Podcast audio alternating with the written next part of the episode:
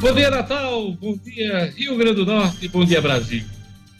Estamos no ar com o Jornal 96. São 7 horas 6 minutos.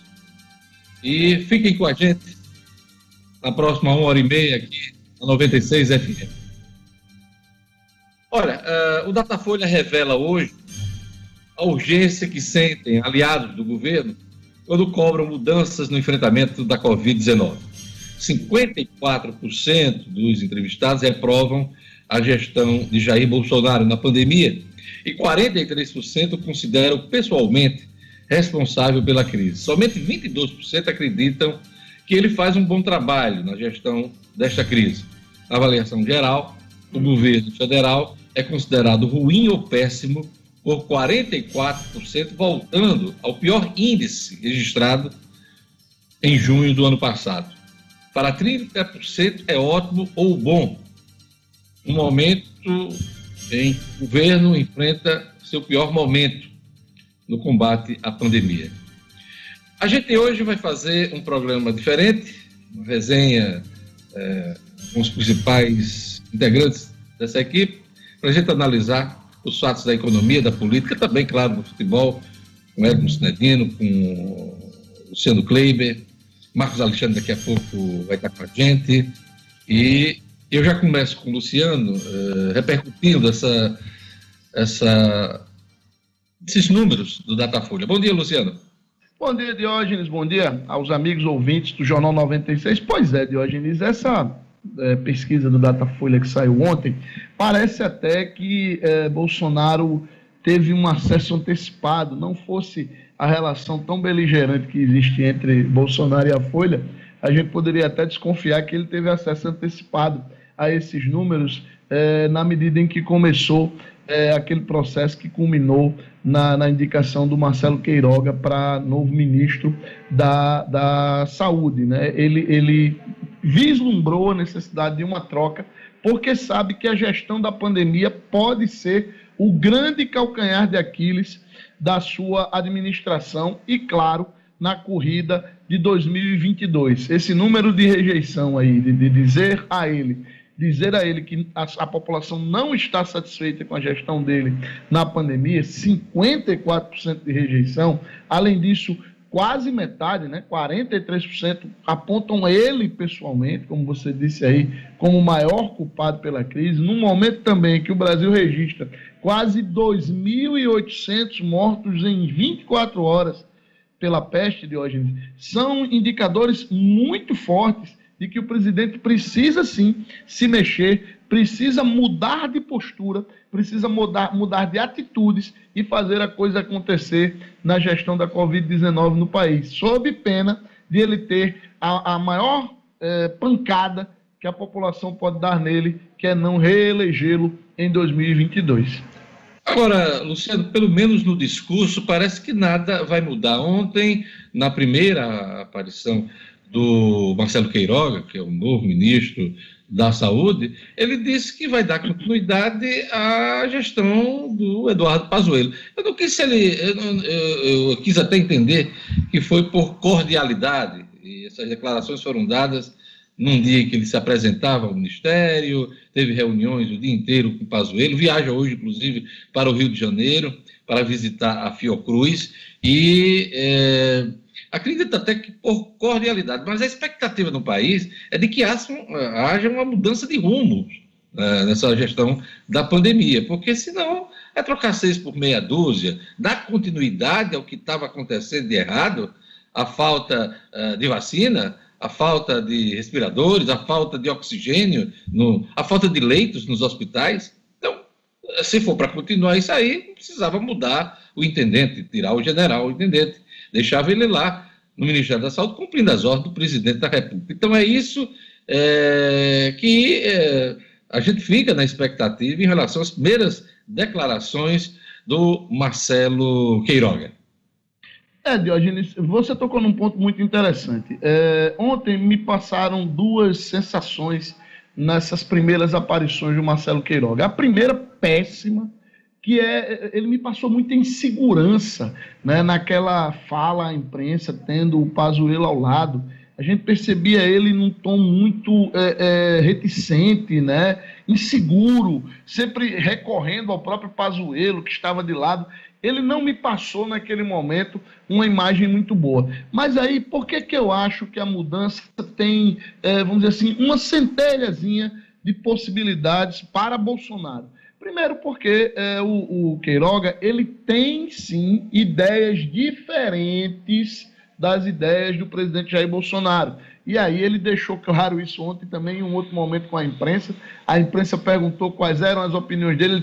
Minhas opiniões são é, públicas. É só buscar na internet que vocês vão encontrar. E a CNN, a Globo fizeram isso e recuperaram dois momentos. Ele presidia né, a, a Associação Paulista de, de Cardiologia, né? E, e, ele disse em dois momentos diferentes: primeiro, ser contra o uso da cloroquina né? no, na, no combate à Covid e ser defensor do lockdown, ser defensor do maior isolamento como forma de combater a disseminação do vírus. São medidas opostas ao que pensa o presidente da República, mas além de dizer isso, o Queiroga disse o seguinte: a política não é a política de enfrentamento à, à Covid não é do ministro e nem do ministério, é do presidente da República. Então é mais ou menos o seguinte: a sensação que me passa de hoje.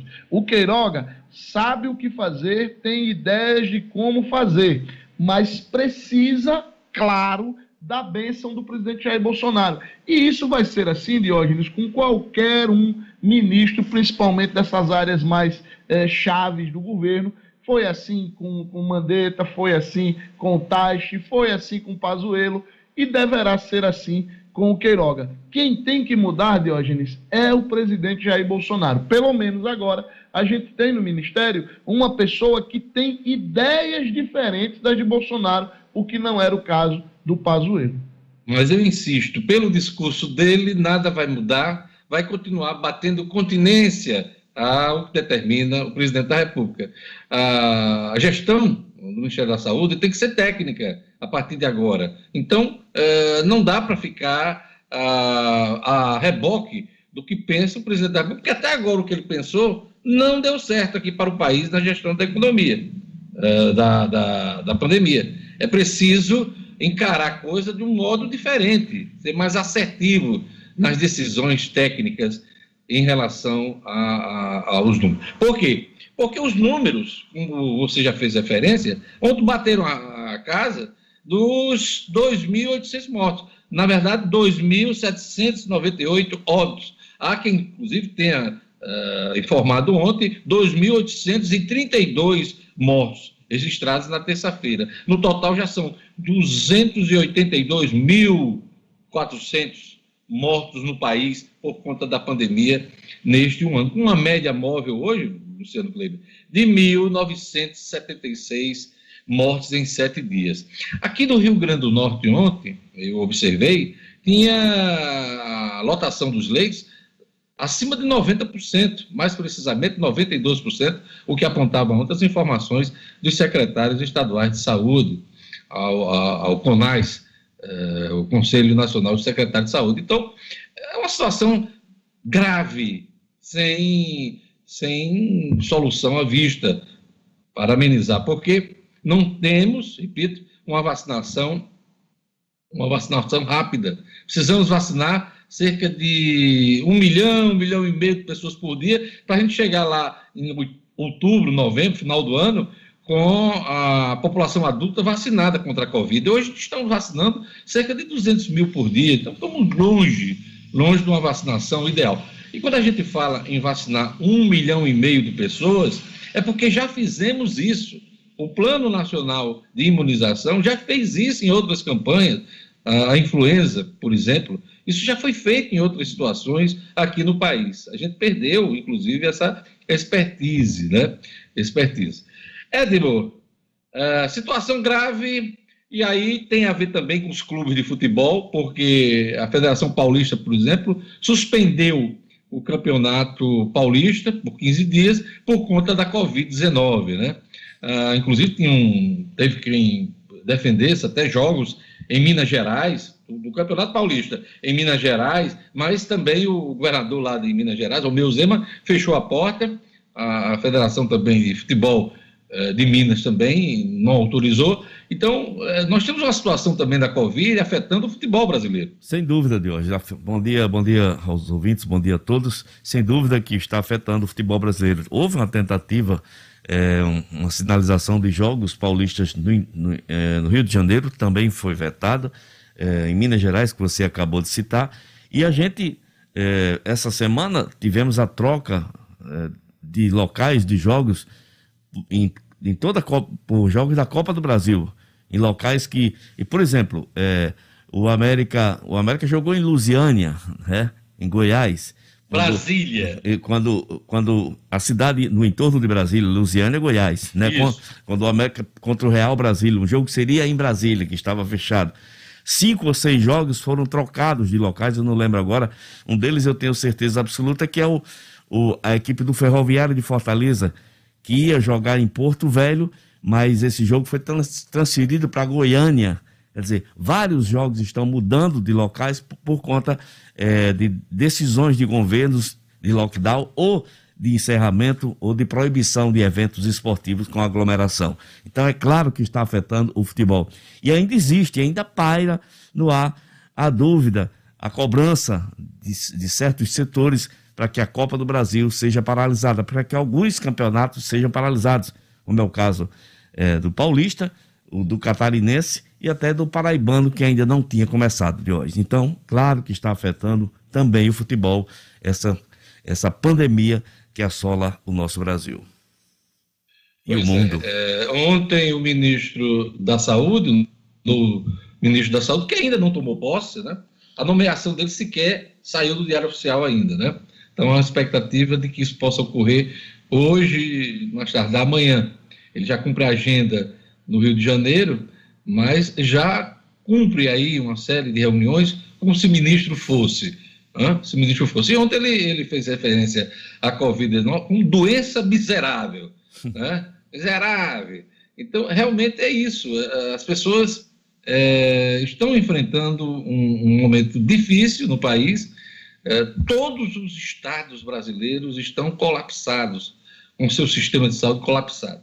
Semana passada, o general Eduardo Pazuello dizia que o sistema de saúde do país não vai colapsar, aliás, não estava em colapso e não vai colapsar. Não é o que a gente está vendo uh, Brasil afora. Né? Pessoas morrendo na fila sem ter acesso a um leito de enfermaria. Não é nem leito de UTI, leito de enfermaria.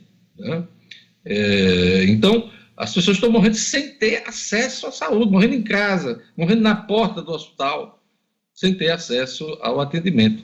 Repito, mais de 80% da rede de atendimento à Covid estava ocupada ontem, estava lotada em todos os estados brasileiros. Então, é um, é um momento muito difícil para o país.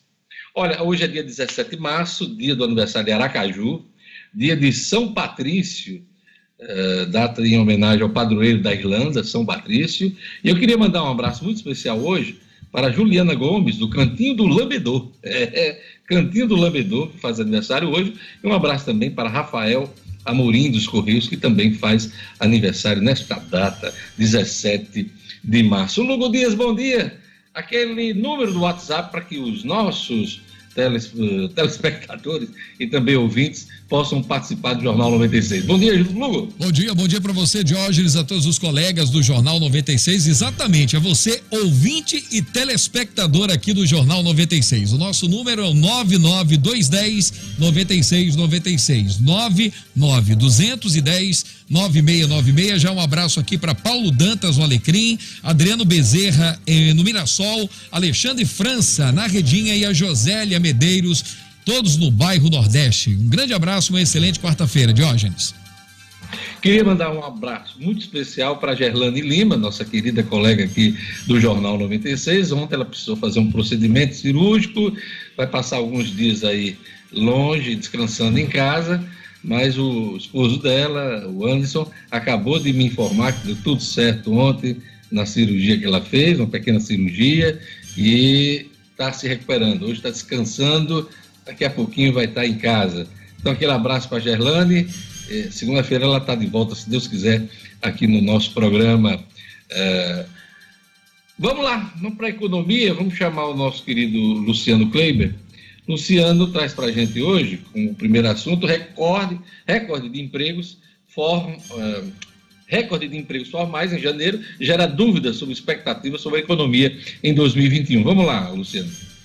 Pois é, Diógenes. É, é, esse número saiu ontem é, e diz respeito ao aqueles dados do CAGED, né?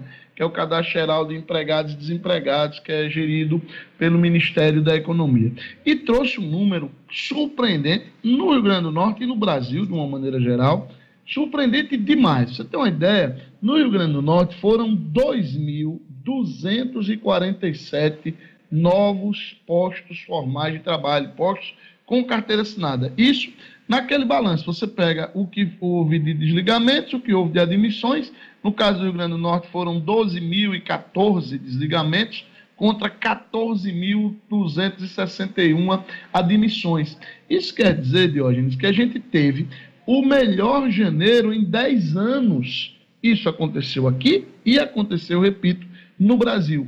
Só para mais um, uma comparação interessante, em janeiro do ano passado, antes da pandemia, portanto, o saldo do emprego formal no Rio Grande do Norte foi de menos 1.090 vagas. É, a última vez que a gente tinha registrado em janeiro um saldo positivo tinha sido em 2014, Diógenes, quando a gente teve 1.224 novos postos, aproximadamente metade do que a gente teve agora. E aí, muitos, mas muitos economistas ontem se debruçaram sobre esses números para tentar explicá-lo. Não conseguiram, não há um consenso sobre o que levou a esse, esse número recorde de eh, eh, contratações em janeiro. Mas há algumas pistas. A primeira é a seguinte: o setor de serviços foi o que mais puxou esse número de vagas aqui no Rio Grande do Norte. E aí a gente eh, cita basicamente as contratações para a retomada das aulas presenciais houve novas contratações por parte das escolas. É, as contratações na área médica e de saúde, claro, houve muita, é, os hospitais e clínicas particulares, principalmente, contrataram bastante. O próprio setor, o setor público também teve que contratar algumas pessoas para fazer frente a esse processo aí de recrudescimento da, da pandemia. E aí, além do setor de serviço, Diógenes, chamou a atenção o setor de construção civil Veja só, o setor de construção civil foi um que também puxou para cima este saldo. É, com sozinho, o setor de construção civil teve uma geração de 1.026 vagas. No caso do setor de serviços, foram 1.590 vagas a mais. Então, foram é, movimentos, vamos dizer assim, atípicos nesses setores que puxaram o número. E qual é a grande dúvida que este número tão bom, que merece tanta comemoração, lança sobre as nossas cabeças? É saber o seguinte: se nós teremos fôlego para fevereiro, março, abril, se a gente terá fôlego para manter em alta esse nível de geração de emprego, para que a gente possa efetivamente começar a fazer girar a economia. Só saberemos disso daqui a pelo menos uns dois meses de hoje. Agora vamos para as capas das revistas semanais, eh, aliás, semanais, revistas semanais, jornais do país nesta quarta-feira. Vamos lá, vamos começar com a Folha de São Paulo. Vou mostrar aqui a Folha de São Paulo para que a gente possa. A capa da Folha: rejeição da gestão Bolsonaro na pandemia tem pior marca. Tem pior marca, é o que diz levantamento da Folha de São Paulo é, nessa manhã. Índice chega a 54%, aponta o Datafolha, 43% vem presidente como maior culpado pelo quadro atual. É, Queiroga defende a ciência em dia de recorde de mortes, como a gente já registrou aqui no, no nosso programa. Eventual alta de juros causa temor no setor produtivo, diz a Folha. O risco de estouro da meta da inflação deste ano tem preocupação uh, tem preocupado os investidores, mas economistas consideram que o repique dos índices de preço ao consumidor é temporário e não de demanda. Luciano, é repique mesmo inflacionário ou a gente tem uma tendência aí de aumento da inflação durante todo o ano de 2021? Eu prefiro acreditar no repique, Diógenes. Eu acho que a gente não tem sustentabilidade, inclusive em nível de consumo, para manter uma inflação tão alta. Eu acho que esse realmente é um repique e tem a ver com, com é, maiores custos para produzir determinados alimentos. A gente percebe que os alimentos que estão subindo mais de preço são aqueles que em alguma etapa da sua produção têm ligação forte com o câmbio, né? o câmbio realmente está disparado, precisa ser melhor contido pelo governo, e aí a gente está falando de carne, de leite, de, de, óleo de soja, de carne bovina, né? de, de feijão, os grãos principalmente. Então, quer dizer, são itens que têm ligação muito forte em algum momento da sua etapa produtiva é, com o, o, o dólar. E claro, também o aumento absurdo, né? mais de 50% nos combustíveis somente nesse início de ano. Isso pesa em praticamente toda a cadeia de preços. Acredito num repique, acredito que dentro de uns dois, três meses a gente volta à normalidade. Vamos agora à capa do Estado de São Paulo nessa manhã. O Jornal do Estado de São Paulo traz aí: país tem 2.798 óbitos em 24 horas em São Paulo, 88 morreram na fila por leito. Olha aí, quase 100 pessoas morreram em São Paulo esperando um leito de enfermagem ou de UTI. São 116 mortes por hora. Nove estados registram maior média semanal de óbitos desde o início da pandemia. Uh, ontem, uma declaração do vice-presidente da Câmara dos Deputados, o Marcelo Pinato, é, aliás, deixa eu ver aqui. É, não teremos paciência, diz vice da Câmara. O novo ministro da Saúde, Marcelo Queiroga, assumirá o cargo sob desconfiança do Centrão. Não teremos paciência, é acertar ou acertar, disse o vice-presidente, o Marcelo Ramos. O Marcelo Ramos, que é do PL do Amazonas, fez essa declaração já como sinal de aviso aí o xará dele, o Marcelo Queiroga, que é o novo presidente, aliás, o novo ministro da Saúde. É, o Estado de São Paulo destaca também a STJ nega pedidos de Flávio, no caso das rachadinhas, é, ao negar recurso de Flávio Bolsonaro. A quinta turma do Superior Tribunal de Justiça validou compartilhamento de informações, os dados do COAF com o Ministério Público do Rio de Janeiro. É, essa decisão, inclusive, teve um voto ontem decisivo do Marcelo Navarro, aqui do Rio Grande do Norte, o Marcelo Navarro Ribeiro Dantas, que é o ministro do STJ. Ontem foi voto decisivo aqui nesse julgamento. É, ele teve uma vitória em dezembro passado, né, quando uh, foram invalidadas uh, os dados né, no, da denúncia do Ministério Público do Rio de Janeiro é, essa decisão de ontem mantém o, a rachadinha ainda com uma preocupação para o Planalto. Ontem, se, se o Flávio tivesse tido é, uma vitória nesses dois recursos, essa questão da rachadinha estava enterrada, estava sepultada, mas será mantida é, em evidência. Mas efeito desse julgamento desse recurso é o seguinte: é a liberação de Queiroz e da esposa dele, é, são mais de nove meses já presos, e ontem o STJ decidiu é, relaxar essa prisão domiciliar. Ainda depende da decisão do ministro Gilmar Mendes, porque o ministro Gilmar Mendes foi quem mandou é, prender e deixar em casa o Queiroz e a esposa. Isso deve ocorrer, essa decisão deve sair no dia de hoje. É, na prática, Queiroz e a esposa estão livres agora é, da prisão e praticamente desse processo que esvaziou muito.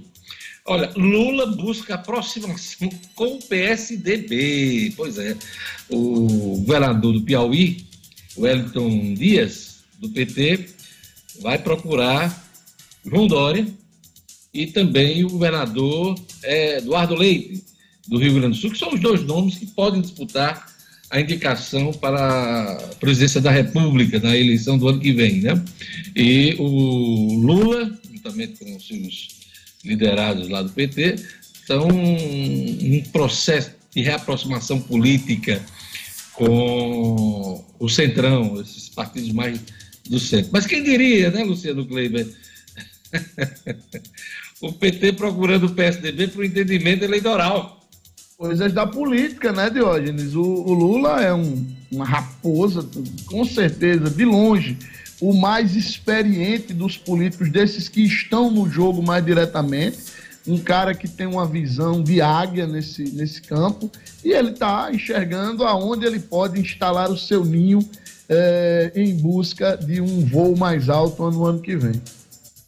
Pois é, e o objetivo dele, no primeiro momento, é ser influente nessa discussão sobre a vacina e, na sequência, discutir é, né, quadro eleitoral, possibilidade de candidatura, de alianças né, é, com os partidos que estão fazendo oposição hoje a Jair Bolsonaro. Na verdade, nem partidos. Os políticos que estão fazendo, os blocos políticos estão fazendo oposição ao, Bolsonaro, principalmente a centro, centro-direita, mais moderada, aquela que não é tão radical. Esse é o movimento do Lula que já conviveu com esse povo todo, né? Já conviveu com a turma do Centrão. A turma do Centrão já bateu palma para todo mundo. Já bateu palma para Sardei, já bateu palma para o Collor, já bateu palma para o Lula, para Dilma, uh, Michel Temer, e agora está batendo palma para o é, Bolsonaro. Mas o Bolsonaro, essa semana, deu um chega para lá no Centrão quando decidiu nomear o Marcelo Queiroga e não a Ludmila Rajá, que era a indicação do Centrão para o Ministério da Saúde, numa tentativa de mudança de rumo, de mudança no enfrentamento da crise sanitária. Né? Então, esse é Lembrar, o Diga lá, Luciano. Lembrar, Diógenes, que o, o, Centrão são aqueles famosíssimos 300 picaretas que Lula disse que havia no Congresso, né? Eu não sei se você prestou atenção no discurso da semana passada. Lula teve um momento que ele falou: É, eu queria muito encontrar só no Congresso é, pessoas da esquerda, pessoas. Ele quase que volta a, a, falar: Não, mas a gente tem muito picareta, encontra com muito picareta, tem que lidar com muito picareta no Congresso. Eu fiquei na expectativa dele dizer isso. Mas Soltar a frase emblemática, né? Que virou. Pois é, mas ele, mas ele se conteve, ele estava na hora do calor do discurso, né? É. Você se anima com as palavras. E eu, na hora, me lembrei dos 300 picaretas, que inclusive virou música dos Paralamas do Sucesso, viu, o, Luciano Gleiber? Olha, antes da gente falar de futebol, ainda nesse bloco, eu queria mandar aquele recado do Viveiro Marina. Quando o assunto é paisagismo e jardins, ninguém vende mais barato do que o Viveiro Marina. Em 2021, o Viveiro Marina segue promoções que vão de 10% a 50% de desconto na loja, na rua São José, no bairro de Lagoa Nova, em Natal. Isso mesmo, preço de atacado só faz quem produz, quem é produtor. E o Viveiro Marina vende mais barato porque produz. Todas as plantas da produção do viveiro com 50% de desconto à vista, cash no dinheiro. Se você preferir, tem outros planos de venda. E você pode pagar em até 10 vezes no cartão de crédito. No Viveiro Marina, você encontra grama esmeralda a partir de R$ reais o metro quadrado, o melhor preço do Rio Grande do Norte. Visite a loja na rua São José e conte com todos os protocolos de biossegurança. Não compre plantas sem antes fazer um orçamento no Viveiro Marina. Viveiro Marina, a grife do paisagismo. Olha, vamos aqui para o futebol, chamar Edmo Snedino, porque a estreia do ABC na Copa do Brasil terá transmissão da parceria CBF Micuyo. Micuyo? Explica pra gente, Edmo. Pois é, Diógenes, o ABC Futebol Clube já está na cidade, Domingos Cruz, numa cidade próxima a 66 quilômetros de Venda Nova do Imigrante, que é onde o ABC vai jogar é, hoje à tarde, às 15 horas e 30 minutos. Ontem a boa notícia, essa parceria da CBF com a Maicujo, né? Que é, é um, um, eu sei lá como é que, que funciona essas coisas de TV. Eu sei que a partida será transmitida. O torcedor pode acessar o site da CBF ou, logicamente, ir a Maicujo e assiste a estreia do ABC na Copa do Brasil. O ABC de hoje, que joga às 15h30. Mas desculpa eu perguntar, o que danado é Maicujo? É uma. É, é, Luciano, explica aí como é essa Maicujo. É uma. É um. É um é um, Procura é um... aí, Luciano, na internet é para saber. A plataforma que. Ela é uma plataforma. Isso. Ela é uma plataforma é, que vai viabilizar a transmissão em, em formato de, de, streaming, tá? Isso. tá? É, Para que a, a, CBF faça essa comercialização. Muito é, é prazer, muito prazer, Maicujo. Já existe, já fiz, mas a Maicujo já fez vários jogos do nosso campeonato, da Copa do Nordeste, do Campeonato Potiguar. Não, mas eu fui apresentado a primeira vez agora para Maicujo, eu nunca ouvi falar em Maicujo. Pois é. Essa é uma ignorância, né? Mas é, já... É. Nosso ouvinte, eu não sou obrigado a saber de tudo. Não. Não, de jeito nenhum. É. Só para o nosso ouvinte que está aí, né, que está nos ouvindo agora, é, que fatalmente vai atrás, a torcida do ABC é muito grande, é, é, escreve da seguinte forma: M-Y-C-U-J-O-O. Maicujo. Maicujo. É, ela é uma startup, na realidade, ó, que é sediada lá em Zurique, na, na, na, Suíça, né? E é uma plataforma. Ela, ela vai viabilizar a transmissão via streaming para que a, a, a CBF faça essa comercialização. É parceira da CBF. Curiosamente, mais uma vez, a CBF com parceiros na Suíça, né? Um lugar bom para colocar dinheiro, né? Parceiros Pelo na... amor de Deus. Não, foi só um xiste, foi só um xiste. Parceiros na Suíça. Pois é, Deus. Da Maicujo já fez transmissão de, de jogos é, da Copa do Nordeste, do, do, nosso campeonato Potiguar. Já fez parceria com a FNF com a, e agora com a CBF. E o torcedor do ABC vai poder assistir o jogo, a sua estreia na Copa do Brasil. O ABC que joga desfalcado de alguns de seus principais jogadores. E todo mundo sabe né, da importância dessa partida, da importância de passar de fase na Copa do Brasil, porque isso representa... 700 é... pontos, 700 mil reais, Set... Cinedino! 700 mil reais, eu imagino a aflição do, do, do presidente Bira Marques nesse momento, na expectativa dessa partida de hoje. Lembrando que o Rio Branco de Venda Nova é o atual campeão. Ele levou o diretor financeiro, porque o diretor financeiro tem que ficar em campo com aquela. Lembra daquela máquina de banco que o cara fazia a conta e. A toda hora.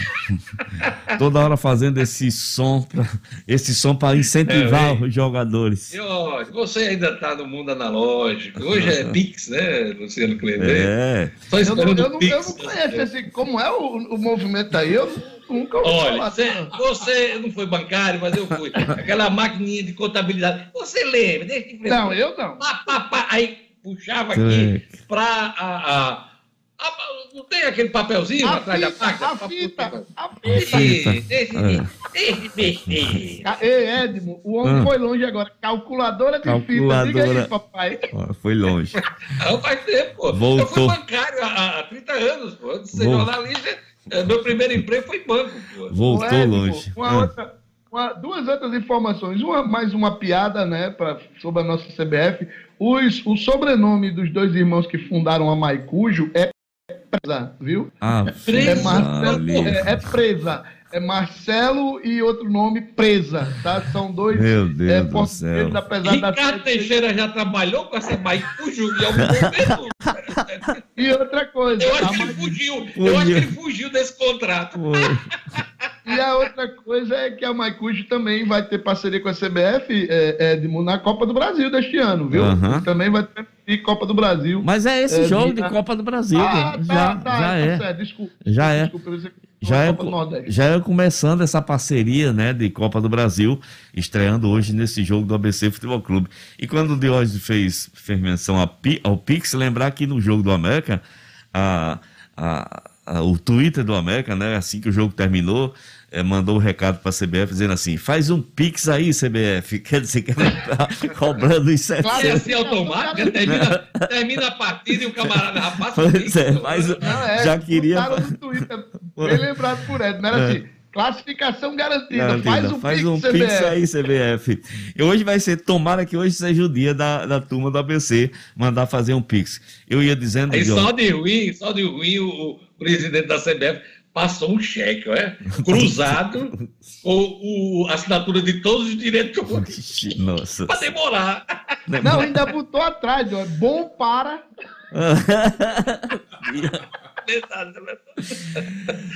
é, é, é, são outros tempos, né? Exato. A gente fala assim, conviveu com isso, mas hoje em dia, você explicar para um menino de 17, 18 anos, até de 25, né? Um jovem de 25, eles não vão entender essa, essa lógica, né? Que a gente conviveu o, Sinedino. Sinedino, conclua. É, concluindo, de hoje só informações sobre o Rio Branco de Venda Nova, é o atual campeão capixaba, é uma equipe que está disputando o campeonato, lógico, é, do Espírito Santo, é o líder da competição, em três jogos venceu as três partidas, é um time estruturado que está bem. Tomara que o ABC, mesmo desfalcado, consiga o seu objetivo mínimo, que é um empate para conseguir passar de fase e enfrentar o Botafogo de futebol e regatas na segunda fase, Diógenes. Tomara que é. o ABC esteja bem. Muito importante esse jogo, é fundamental até para sobrevivência, vamos dizer assim, financeira do ABC para os próximos meses.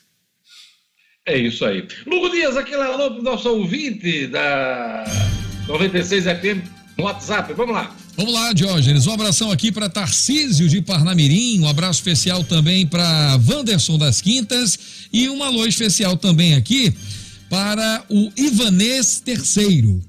Mande um alô para minha avó, Socorro Câmara, 81 anos hoje. São duas festas adiadas, porém vacinadas. De parabéns aí, Socorro, Dona Socorro Câmara, 81 anos hoje, vovó aí do Ivanês Terceiro. É isso aí, daqui a pouquinho a gente manda mais alô para o nosso ouvinte aqui no Jornal 96. Eu queria, antes da gente ir para o intervalo, falar do Cicobi.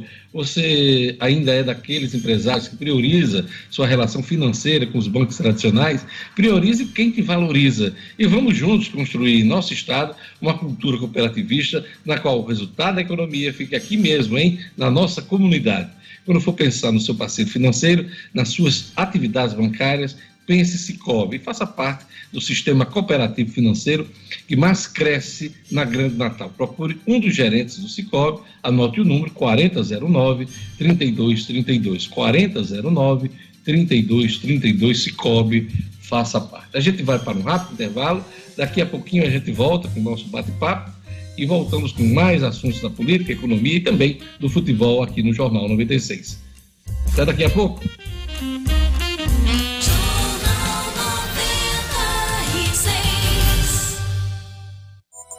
RN no ar. Uma notícia que vai dar mais tranquilidade às gestantes à espera do parto.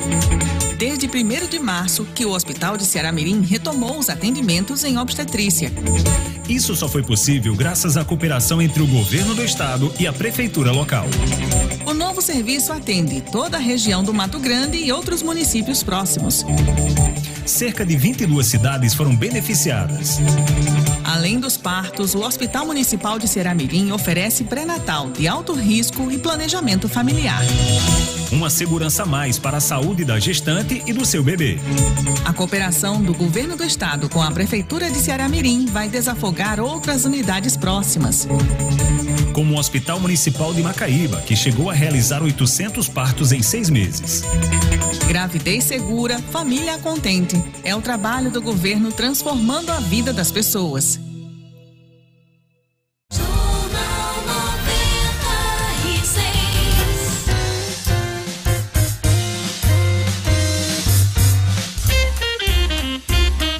Estamos de volta com o Jornal 96 e a gente vai para a ronda policial.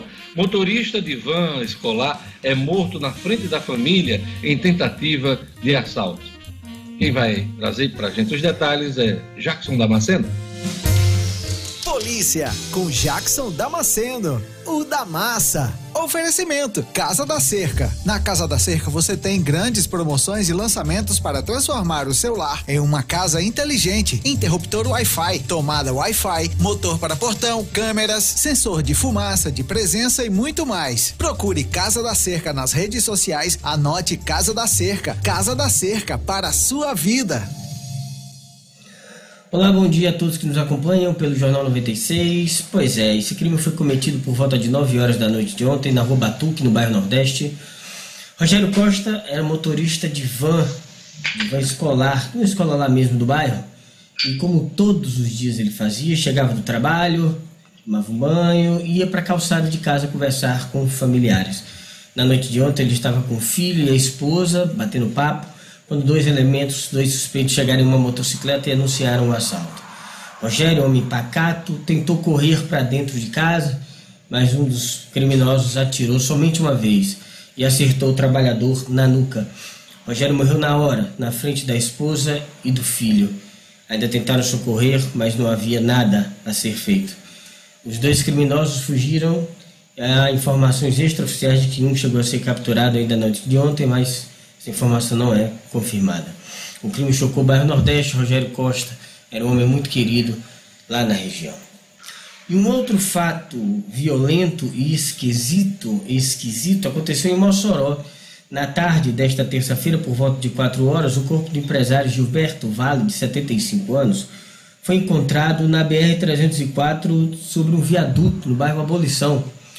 A polícia foi até o local, a polícia militar passava pelo local quando registrou o fato, o corpo dele caído lá lesionado, com lesões no crânio e uma perna. O SAMU foi chamado, mas o empresário já estava morto.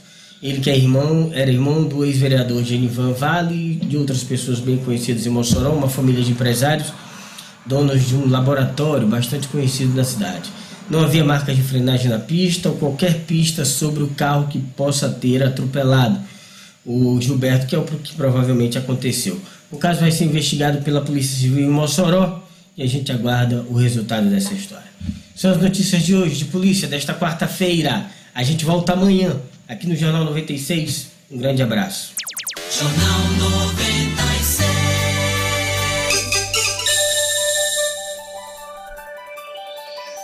São 7 horas 47 minutos, Jornal 96 segue aqui. Vamos dar bom dia aí ao Marcos Alexandre, que está se juntando a gente nessa manhã de 17 de março. Bom dia, Marcos.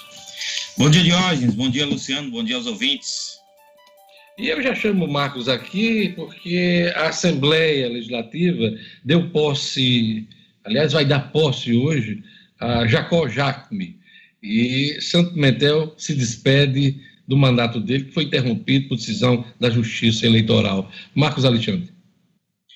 É isso, Diógenes. Daqui a pouco, a partir das 10 horas, quando começa a sessão, a Assembleia vai dar aí a posse ao novo deputado, ao novo integrante da casa, o deputado Jacó Jacome. Jacó Jacome, que é do PSD, vai engrossar a bancada do partido, inclusive permitindo que o partido tenha assento no colegiado de líderes, e isso é importante para o nosso ouvinte entender, não é só uma, uma, questão de vaidade política, é uma questão prática, porque o colegiado de líderes tem, tem, tem poder, digamos assim, para brecar, por exemplo, um projeto, que é o que o governo envia com tramitação em urgência. Então, é, isso, isso pode ser aprovado ou não no colegiado de líderes. E o PSD, que hoje até integra, mas em, em composição aí com o DEM, vai poder ele próprio ter essa representação. Então, já a, a entrada do Jacó Jacome na representação da Assembleia Legislativa já muda esse aspecto aí partidário e muda também o aspecto político até a gente já comentou aqui, Diógenes, uh, de que o, a, a, oposição passa a ter mais um integrante, a oposição à gestão da governadora Fátima Bezerra. O Santo Pimentel, que se colocava como independente, deixa a casa e assume o Jacó Jacome, que tem um perfil mais oposicionista. Uh, Diógenes, ontem o, o deputado Santo Pimentel, inclusive, fez seu discurso de despedida, protestou aí contra a decisão do TSE, do Tribunal Superior Eleitoral, que cassou o seu, o seu mandato na prática, né, ao invalidar os mais de 19 mil votos que ele teve na eleição de 2018. Então, Santo Pimentel também fez uma prestação de contas, agradeceu aí pela, pela participação, pela colaboração do, dos demais deputados, dos servidores da Assembleia e fez sua despedida, dizendo, porém, que vai continuar fazendo militância política fora do mandato agora de hoje. Então, a partir de hoje, a nova realidade na Assembleia com a presença do Jacó Jaco. Tá, só para entender, é, o Sandro já se despediu, já fez o discurso de prestação de contas e hoje é a posse do Jacó Jaco, é isso, né?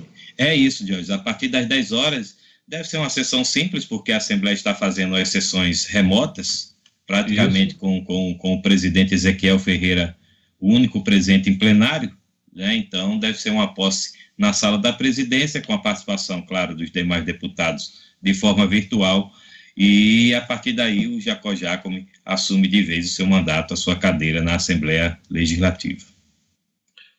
Ok, daqui a pouquinho a gente volta com o Marcos. É, eu passei a manchete principal da tribuna para o nosso querido Kleber e eu queria ver. Kleber, você tá, recebeu aí?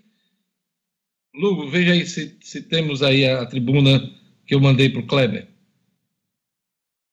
Em configuração, Diógenes. Em configuração. Então, quando estiver pronto, me avise, por favor. Ok. Tá certo?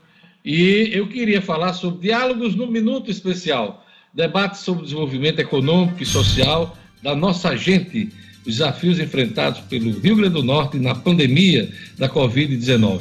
Ao vivo, dia 25 de março, às 10 da manhã. Meus convidados, Maura Sobreira, secretária adjunta de saúde do Rio Grande do Norte, e o Ricardo Valentim, coordenador do LAIS, laboratório que acompanha os números da Covid no Rio Grande do Norte, o LAIS, da Universidade Federal do Rio Grande do Norte. Então, o debate vai ser dia 25 de março, às 10 da manhã, no meu canal, no YouTube. Então, você acessa lá youtube.com.br, aliás, youtube.com/barra Diógenes Dantas, e você acompanha a transmissão ao vivo do Diálogos no Minuto Especial, debate sobre o desenvolvimento econômico e social do Rio Grande do Norte, os desafios enfrentados pelo RN na pandemia da Covid-19. Eu conto com sua audiência.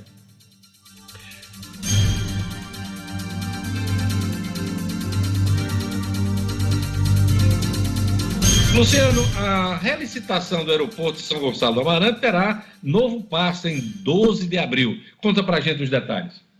Pois é, Diógenes, a gente falou aqui uh, no início da semana do, do novo passo, uh, na verdade foi no final da semana passada, do novo passo dado eh, com a disponibilização do edital né, para consulta pública, e aí estava para ser marcada eh, a, a sessão pública virtual, né, que é uma audiência pública para discutir os termos desse, desse novo edital. E isso foi marcado ontem pela ANAC, a Agência Nacional de Aviação Civil, para o próximo dia 12 de abril, é uma segunda-feira, tá certo?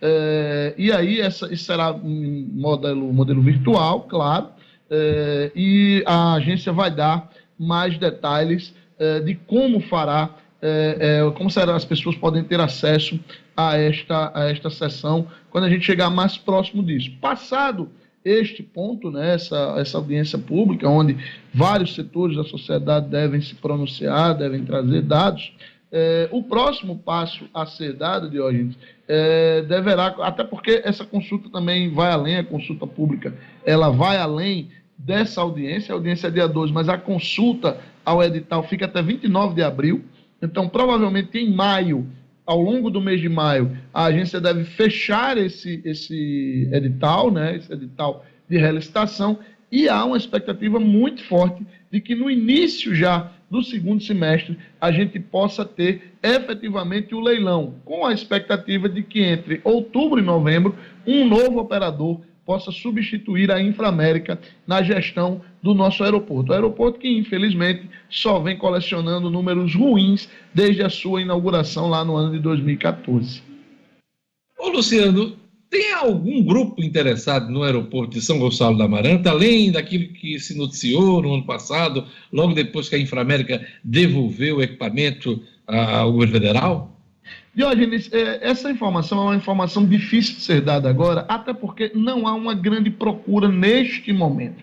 É, é difícil você discutir é, compra de um novo aeroporto no momento em que você não tem certeza ainda de quando os céus do mundo estarão novamente liberados para que as pessoas circulem, né? Hoje a gente tem seríssimas restrições ao mercado internacional e apenas o mercado local não sustenta aeroporto nenhum no Brasil.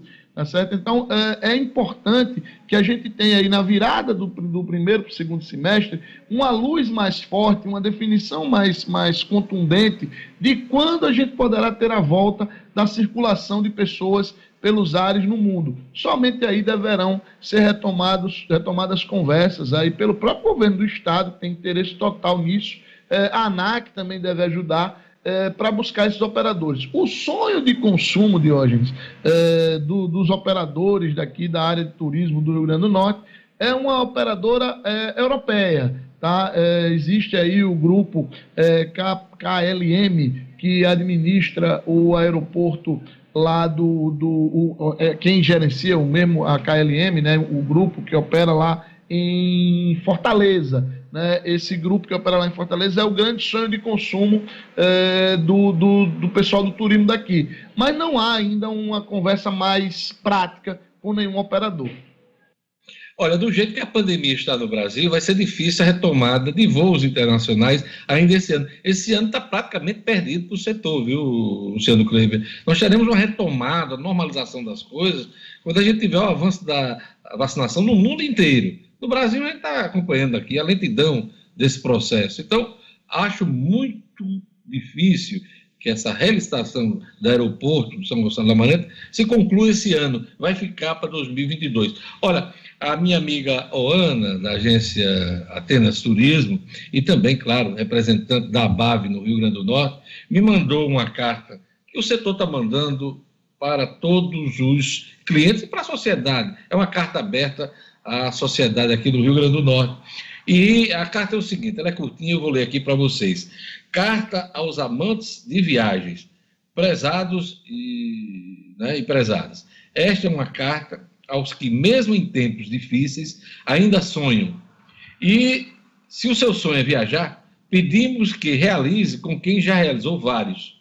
Somos mais de 50 agências de viagem filiadas à ABAV no Rio Grande do Norte. E garantimos ao passageiro assistência antes, durante e depois da viagem. Somos responsáveis não só por dar vida aos sonhos de diversos clientes, mas também aos sonhos das nossas famílias. Na hora de viajar, não compre na internet. Procure a segurança de uma agência de viagens e salve empregos. Somos os agentes de viagens do Rio Grande do Norte. É um apelo, um pedido de socorro, né, Luciano Kleber? A gente entende eh, o setor, fica difícil conter essas transações na internet, mas é um apelo dos agentes de viagem que empregam é, milhares de pessoas aqui no estado para que o setor continue a ser prestigiado. Luciano Kleber. Diógenes, é, é, extremamente importante. Parabéns ao Ana, é, para que eu mando um grande abraço. É, por e, e aos dirigentes da ABAV. É, a, a Ana e aos conjunta, né?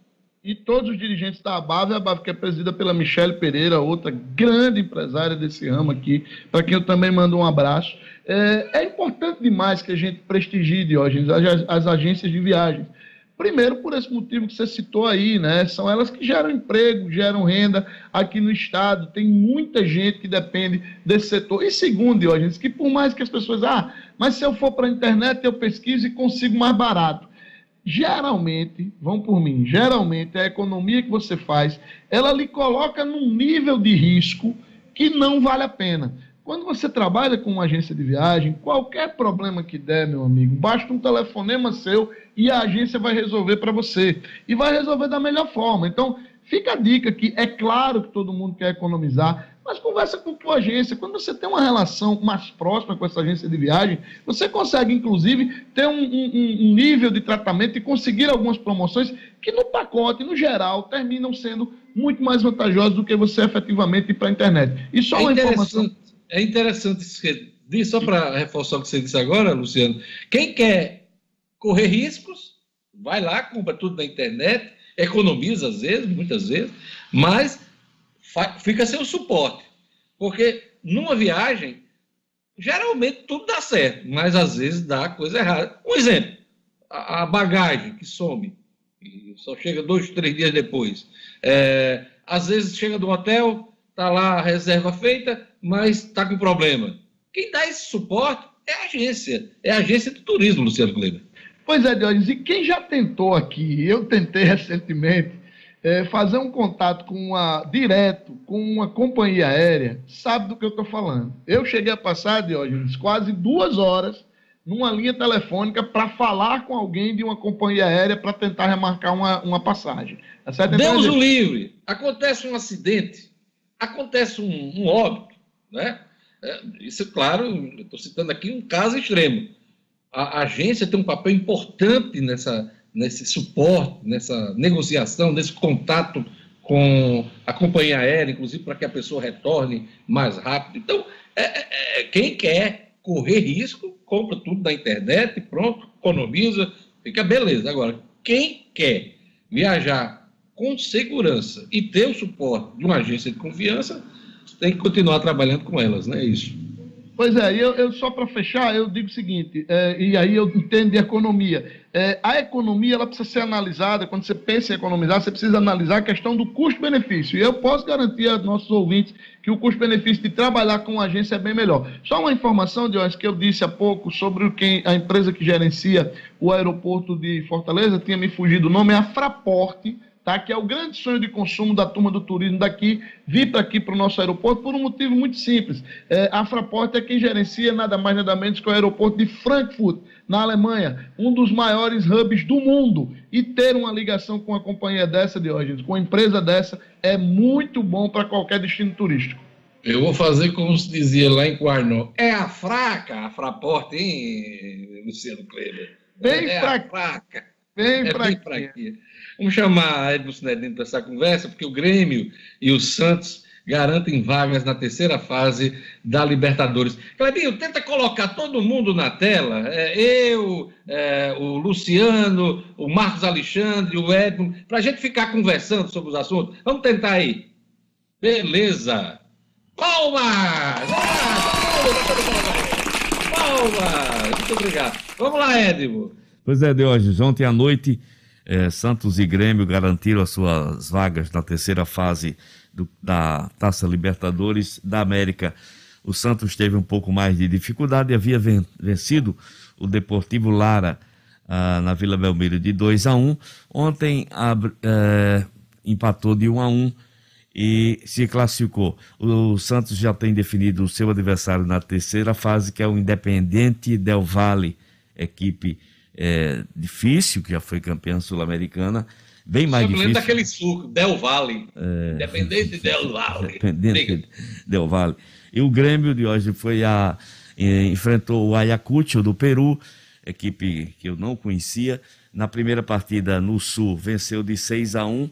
Ontem venceu de 2 a 1 jogando no Equador, em Quito, porque a fronteira do Brasil o, Peru tem a, fechou a, fronteira para o Brasil. Então esse jogo teve que ser realizado. Olha aí, mais uma partida até de futebol internacional eh, tendo que ser trocada de lugar por conta da, da Covid-19. Então esse jogo... Olha a situação do país no momento. O, é. o, Peru se fechando para o Brasil. O Peru se fechando para o Brasil. O Peru se fechando. Pois é, Deone. Ainda bem, né, Deone? Ainda bem, né, Deone? Fechou o zíper. Ai, ai, ai.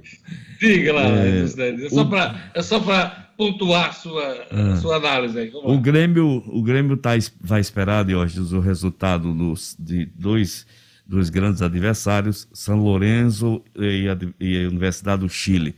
Primeiro, primeira partida no Chile terminou, terminou 1 a 1 Amanhã será realizada a segunda partida é, na Argentina. É, muito qualquer um dos dois adversários, adversários também bem difíceis para o Grêmio na terceira fase. Afinal, é, nos últimos anos, né, a gente tem visto um equilíbrio muito grande entre as equipes do futebol sul-americano. Nós vemos é, várias equipes fortes do Equador, equipes fortes é, de, de todos os países, né? E, e, e, a dificuldade, a, gente, a cada ano que passa, a gente vê que a dificuldade só aumenta. Mesmo adversários de que não se espera muito, como esse Deportivo Lara, acabou ontem dando susto no Santos nos últimos momentos, em busca do gol da vitória que levaria a disputa para os pênaltis. Então, fica a expectativa de hoje nessa terceira fase. Depois da terceira fase, passando, aí sim, teremos a fase de grupo da Libertadores onde nós já temos os nossos representantes e tomara que Grêmio eh, e Santos possam se juntar e também eh, fazer parte, eh, vamos dizer assim, da elite da Libertadores, que é a fase de grupo de hoje. É, você falou uma coisa interessante aqui, eu estava tentando lembrar. Teve um tempo quando a gente ouvia falar em Libertadores, a gente só dava uh, destaque aos clubes da Argentina, Brasil, Uruguai. do Chile Brasil, Uruguai e Bolívia. A Bolívia até entrava aí. Agora eu não, acho, né? Eu acho, eu acho que a Bolívia, a Bolívia nem entrava. Era, era, era mais era mais Argentina, Brasil, Uruguai. Com... Mas sabe por que a Bolívia entrava? Ah. Por conta da altitude lá. Sempre sim. os jogos Sempre, é, na altitude eram difíceis, eram difíceis. E tinha uma certa vantagem dos times bolivianos na Libertadores. Mas enfim, mas geralmente era é. Argentina, é, Chile, é. Brasil e o Uruguai, né? E mais notadamente essa grande disputa entre Brasil e Argentina. Aliás, os maiores vencedores de Libertadores são os argentinos. É, mas hoje realmente a gente vê um bocado de gaiato aí entrando, né? Equipes do Chile, equipes do Equador, é, equipes que estão dividindo aí, é, vamos dizer assim, os holofotes dessa competição. Não é mais, não é mais apontar o dedo para a boca River Plate ou apontar um dedo para qualquer brasileiro que esteja em destaque, como Flamengo, São Paulo. Não. Hoje, várias equipes do futebol sul-americano entram nessa competição é, pensando, sim, no título e não só em participar de hoje. Luciano, é, tem um assunto que eu vou colocar aqui na mesa da gente agora, que tem a ver com o país, mas tem a ver com o futebol também, porque há uma discussão de suspensão dos campeonatos estaduais e também da Copa do Brasil já há algumas semanas, né? O futebol paulista parou por 15 dias. Mas há uma pressão crescendo, não sei se você tem essa, essa, essa impressão de lockdown no país, de 15 dias aí, pelo menos, né? Diante de um cenário de 3 mil mortes por dia. É que tem acontecido. Isso são as mortes oficiais, né? É, nós temos aí muita subnotificação dos casos de pandemia. Como é que o setor produtivo está recebendo essa questão do lockdown? Um lockdown de 15 dias em todo o país. É possível? Há quem diga que não. Diógenes, eh, o setor produtivo tem vivido dias de imensa angústia e preocupação. Eh, vários, vários segmentos do setor produtivo não suportariam um lockdown de 15 dias. Eh, haveria uma quebradeira geral no país, isso aí eu não tenho dúvida nenhuma. E, e, e, eu acredito que há uma sensibilidade hoje dos, dos gestores para evitar esse lockdown a todo custo. É, inclusive, já há é, especialistas médicos que defendem que dentro de 15 dias, mesmo que não seja feito, feito nenhum endurecimento na questão do isolamento social, nós já começaremos naturalmente a ver os números é, recuarem consideravelmente. É, então, é, não há um, um, uma sensação de razoabilidade na implantação de um lockdown. É, trazendo especificamente aqui para a nossa situação do Rio Grande do Norte, é, no final de semana circularam várias informações de que o governo do estado poderia endurecer ainda mais as regras e tal. Ontem, ao longo do dia, foram várias de hoje, várias, mais de 10 reuniões envolvendo. E o decreto saiu já? Já saiu? Não. Definição não. do decreto? O decreto deve sair até meio-dia, mas ontem houve mais de 10 reuniões, com certeza, ou entre a própria governadora ou membros da sua equipe com o setor produtivo, com prefeitos, com autoridades médicas, com o comitê científico. Muito se discutiu ontem. E ao, ao, final do dia de ontem, qual é a sensação que se tem de hoje?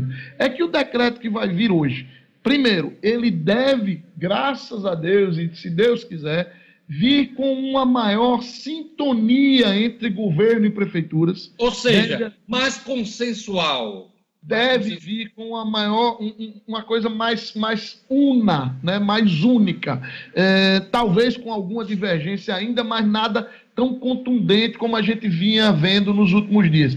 Deve isso é haver. Isso é bom. Isso é muito, muito, bom. Isso é muito bom. A gente defendeu isso demais aqui, Diogo. Isso é muito bom, é fundamental, eu diria.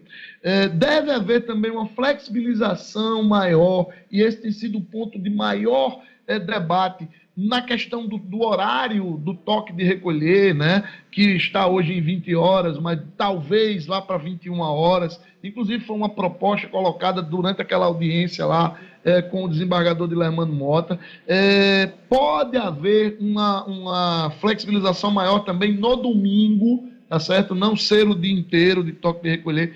Tudo isso está sendo debatido ontem, continua sendo, foi debatido ontem, continua sendo debatido hoje e a, por volta de meio-dia a governadora deve anunciar o seu decreto. Eu acredito, Diógenes, que se nós conseguirmos manter mais ou menos o que está posto hoje, com mais uma outra flexibilização, e principalmente, Diógenes, se houver fiscalização, é preciso que se fiscalize o cumprimento das normas de distanciamento, do uso de máscara, da higienização. É, os especialistas médicos, é, e eu tive a oportunidade de ouvir alguns ontem, eles entendem o seguinte: diferente do que acontecia lá no início da pandemia, em março do ano passado, hoje a gente já tem um know-how maior de como lidar com a doença. A gente já entende mais ou menos como se dá essa transmissibilidade, como as pessoas se contaminam. Então, é menos difícil, tá certo? É conviver com ela sem promover um aperto maior no fechamento do setor produtivo, que este sim pode ter um efeito nefasto demais na economia do nosso estado e do nosso país. Vamos mostrar a capa da Tribuna do Norte, porque eu queria repercutir uma notícia com o Marcos Alexandre. Vamos lá mostrar a capa da Tribuna do Norte, Kleber. É, a capa da tribuna tem como manchete: prefeitos alertam sobre risco de falta de oxigênio. Em reunião com a governadora Fátima Bezerra, prefeitos alertam sobre a falta de a dificuldade de renovar estoques estratégicos de oxigênio. Sem insumo, sem este insumo, pacientes poderão morrer asfixiados dentro ou fora das unidades de saúde e também nas ambulâncias. Manchete da tribuna hoje. Marcos, isso só me lembra Manaus. Vamos lá, bota, bota todo mundo na tela. Marcos Alexandre. Exato, Diógenes. A, é a primeira lembrança né, que vem à mente, essa situação de Manaus dramática, trágica, que a gente vivenciou aí, testemunhou né, através do noticiário no início do ano, né, e é um alerta já feito aí por alguns municípios do interior. Não é o caso de Natal, por exemplo. ainda, graças a Deus, não há, não há registro né, dessa, dessa, dessa necessidade a, a, tão, tão premente de algo, né, de, de algo mais urgente. Né? É um insumo básico nessa Mas... crise, né, Marcos Alexandre? A, Natal ainda não está, como você está uh, se referindo, mas é um problema do Rio Grande do Norte como um todo. Com certeza a região metropolitana de Natal está passando por grandes dificuldades nessa questão do oxigênio. Exato. Alguns municípios fizeram realmente esse alerta ontem ao, ao governo do estado. E é importante que esse alerta seja ouvido exatamente para, o que, para que não aconteça o que aconteceu em Manaus, que fez, né, anteriormente, ainda no ano passado, esse alerta ao governo federal e o governo federal, na gestão lamentável do, do ex-ministro Pazuello, Eduardo Pazuello, no Ministério da Saúde, deu, deu de ombros, não tomou nenhuma providência e chegou na situação em que chegou, em que as pessoas morriam asfixiadas sem ter esse bombeamento, sem ter a respiração produzida aí por esses balões de oxigênio. Então, é importante que esse alerta seja ouvido e que medidas sejam tomadas para evitar esse tipo de quadro aqui no Rio Grande do Norte. Deus nos pois é. livre. É é um alerta importante para Natal não virar Manaus. Né? Uh, os municípios menores precisam também de ajuda, mas imagine um estado desse de falta de oxigênio nas unidades aqui em Natal. Muito complicado. Natal não é uma ilha de prosperidade, não é uma ilha de prosperidade. Está na crise do mesmo jeito como as demais cidades do país, as demais capitais do país. Então, o alerta foi dado pelos prefeitos. É importante que a gente tenha realmente o suporte do governo federal nessa questão, não só do governo federal, do governo estadual também, e de cada gestão municipal, Marcos Alexandre. É isso, Jorge. A gente lembra até que, que Natal e, e o Rio Grande do Norte receberam aí pacientes de Manaus, por conta naquele momento mais agudo da crise, receberam vários pacientes é, dezenas, inclusive, alguns se recuperaram, outros, infelizmente, vieram a falecer aqui no Rio Grande do Norte. E, e enfim, é uma situação dramática que precisa ter total atenção para essa questão aí do, dos equipamentos de oxigênio. É isso aí. Olha, eu queria agora chamar o Edmo Sinedino, porque a Federação Norte Grande de Futebol definiu o clássico entre ABC e América para o dia 31 de março, jogo pelo campeonato estadual, né, Edmo Cidadino? Exatamente, Diógenes. Esse, esse clássico ABC América seria realizado, estava marcado para ser realizado agora neste domingo, né, dia 21, na tabela uh, original da Federação Norte-Grandense de Futebol. Mas, logicamente, por conta eh, da participação do ABC na Copa do Brasil, participação do ABC na Copa do Nordeste, o ABC joga hoje pela Copa do Brasil, sábado joga em Campina Grande pela Copa do Nordeste contra o 13, portanto, ficaria impossível, ficou impossível do ABC realizar esse clássico contra o América.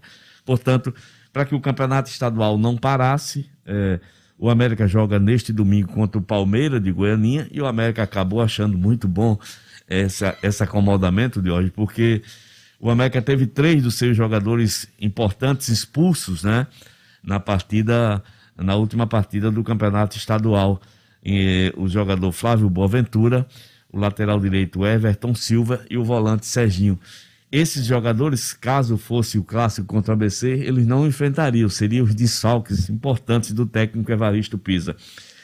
Quanto Palmeiras, quanto o Palmeiras de Goianinha, nesse domingo eles ficam de fora e dia 31 estarão firmes e fortes para enfrentar o ABC do clássico. Portanto, esse acomodamento, essa mudança absolutamente necessária, não foi nada para beneficiar o América ou não, ou prejudicar o ABC, mas é para que o campeonato não parasse. Portanto, é, nesse domingo teremos Palmeiras e América, campeonato estadual. O ABC faz seus jogos Copa do Brasil e Copa do Nordeste e só joga na próxima quarta-feira contra o Potiguar de Mossoró, no estádio Frasqueirão de Ordes. Antes da última rodada de informações aqui no Jornal 96, eu queria falar da UTS. Você se sente seguro no seu condomínio? Hoje já é realidade em todo o Brasil a portaria remota, trazendo mais segurança, redução de custos e passivo trabalhista. A UTS, Tecnologia e Segurança, oferece projetos personalizados com acesso por QR Code, leitores de tag, biométricos e faciais, além do aplicativo que deixa o condomínio na palma da sua mão. A UTS agora conta com um novo serviço de detecção de intrusos eh, para evitar a entrada de pessoas estranhas na garagem do condomínio. Contrate a portaria remota da UTS, ligue lá, WhatsApp da UTS 99664 9221. Vou repetir, 99664 9221. Olha, nem tudo é notícia ruim, hein, nessa questão da Covid. A Fiocruz entrega hoje, com a presença do atual e futuro ministro da Saúde, Marcelo Queiroga, as primeiras 500 mil doses da vacina de Oxford, AstraZeneca, produzidas no Brasil. Outras 580 mil doses serão entregues até sexta-feira e a estimativa é produzir 3,8 milhões de doses ainda este mês. E os técnicos da Anvisa se reuniram ontem com os representantes do laboratório Janssen, com o qual o Ministério da Saúde aceitou a compra de 38 milhões de doses de vacina. O tema foi a autorização emergencial do uso do imunizante. E por falar em vacinação, o ministro da Educação, Milton Ribeiro, pediu que os professores e outros profissionais de educação sejam incluídos no grupo prioritário. É, esse apelo foi feito pela governadora Fátima Bezerra já há alguns meses, né? E é, a ideia de vacinar os professores entre os prioritários foi lançada por Fátima lá atrás, no Fórum dos Governadores, e agora essa ideia é encampada pelo ministro da Educação, Milton Ribeiro. Segundo ele, segundo o ministro, é uma solução para a retomada das aulas presenciais no país. Luciano Kleber, o povo só pede vacinação. Pois é, Diogenes, é um, isso é um dos poucos consensos que se tem em relação a essa pandemia, né? Não há esperança sem a vacina. É a vacina que vai fazer com que a vida de todos nós volte ao normal. Agora, aí eu, como homem de números, eu, eu fico muito apreensivo quando eu olho para os números e a gente percebe que, por exemplo, aqui no Rio Grande do Norte, a gente ainda tem menos de 5% da nossa população vacinada com a primeira dose. Com a segunda dose, esse número é de menos de 2% de hoje. E a gente só pode imaginar uma volta à vida normal com pelo menos 66% da população vacinada com as duas doses. Quando é que a gente vai atingir esse número? Essa é a grande dúvida, essa é a grande expectativa, é nisso que residem as nossas esperanças e para onde direcionamos nossas orações. É isso. No minutinho que falta, é, TSE sugere discussão sobre voto distrital misto. É aquela velha história de mudar as regras das eleições um ano antes. Marcos Alexandre. Exatamente, Jorge. A Câmara dos Deputados criou um grupo de trabalho para formular né, essa nova reforma política. Né, e, está em entendimentos aí com o TSE. Houve uma audiência na última segunda-feira e os deputados e o ministro Luiz Roberto Barroso, que é o presidente do tribunal, o ministro fez essa sugestão para que os deputados coloquem em debate essa questão do voto distrital misto. Né? O voto distrital, só para a gente é, passar aqui para o nosso ouvinte, seria a divisão do Estado, quando a eleição for estadual, ou do município, né? quando a, a divisão por distritos, por áreas, em que um grupo de parlamentares seria eleito naquela determinada área. Então, é, é, essa é a ideia geral que o ministro quer que a Câmara discuta para este ano. É uma medida controversa de hoje, não tem aí, está longe, longe de ser consensual na classe política, e a gente pode detalhar ela um pouco mais amanhã e nos próximos programas. É isso aí. Eu queria o destaque de cada um de vocês da edição de hoje do Jornal 96. Eu vou começar por Edmo Sinedino. Edmo, qual é o seu destaque para que as pessoas fiquem atentas no correr desta quarta-feira. Ah, sem dúvida, Diógenes, o jogo, o jogo do ABC pela Copa do Brasil, né, contra a equipe do Rio Branco de Venda Nova. Esse jogo, pelo seu valor pecuniário, sem dúvida, além de ter o interesse esportivo. Às 15 horas e 30 minutos, transmitido aí pela plataforma Maicujo, em parceria com a CBF, torcedor do ABC, na corrente positiva, para que pelo menos esses 700 reais caiam na conta do ABC. 700 mil, Edmo 700, 700 mil reais. É, nosso é... amigo Luciano, seu destaque nesta quarta-feira. Diógenes, para mim, eu chamaria a atenção dos nossos ouvintes exatamente para o decreto, né? Para o decreto da governadora Fátima Bezerra, que deve sair, como eu disse, até meio-dia, e há uma expectativa positiva de que ele seja mais convergente com as prefeituras. Vamos torcer e esperar por esse novo decreto. Marco, seu destaque nessa quarta-feira. Destaque é a posse do novo deputado estadual, Jacó Jacome, né, que será assumirá sua cadeira daqui a pouco, a partir da sessão das 10 horas, lá na Assembleia Legislativa. Meu destaque, ministro, novo ministro da Saúde, Marcelo Queiroga, que ele mude o discurso de continuidade, que ele apresente mudança de, de rumos, na condução da pandemia no país. É isso que o país quer nesse momento. É isso que os empresários querem nesse momento. É isso que os políticos responsáveis desse país querem nesse momento. É isso que a população quer, é o que apontam as pesquisas. Então vamos acompanhar a movimentação do Marcelo Queiroga, novo ministro da Saúde, que vai ao Rio de Janeiro visitar a Fundação Oswaldo Cruz. Jornal 96 vai ficando por aqui. Amanhã estaremos de volta com esse formato, resenha e a gente vai tratar de outros assuntos da economia, da política, do futebol. Mandando um abraço muito especial, um beijo carinhoso para Gerlane Lima, ao Rara Oliveira, que está se recuperando da Covid. Semana que vem as meninas estão de volta aqui ao nosso programa. Jornal 96 vai ficando por aqui. Olha quem chegou! Ana Luísa. querida Ana Luísa. Pois é, Ana Luísa quieta aqui para vir pro colo do pai, porque fazia é. tempo que o pai não ficava tanto tempo aqui. E você não perde a oportunidade de mostrar essa belezura? Ainda bem, né? É, é Lugo Dias, hein? Com ela agarrada com a bolacha, viu, Dionis? Com a bolacha. Ah, bolachinha. É, todo mundo agora só quer bolacha. Depois que eu mostrei as minhas bolachinhas aqui, é. aí todo mundo agora quer andar com a bolacha. Até é. amanhã com o Jornal 96. Valeu. Até amanhã. Beijo da Luísa. Até amanhã.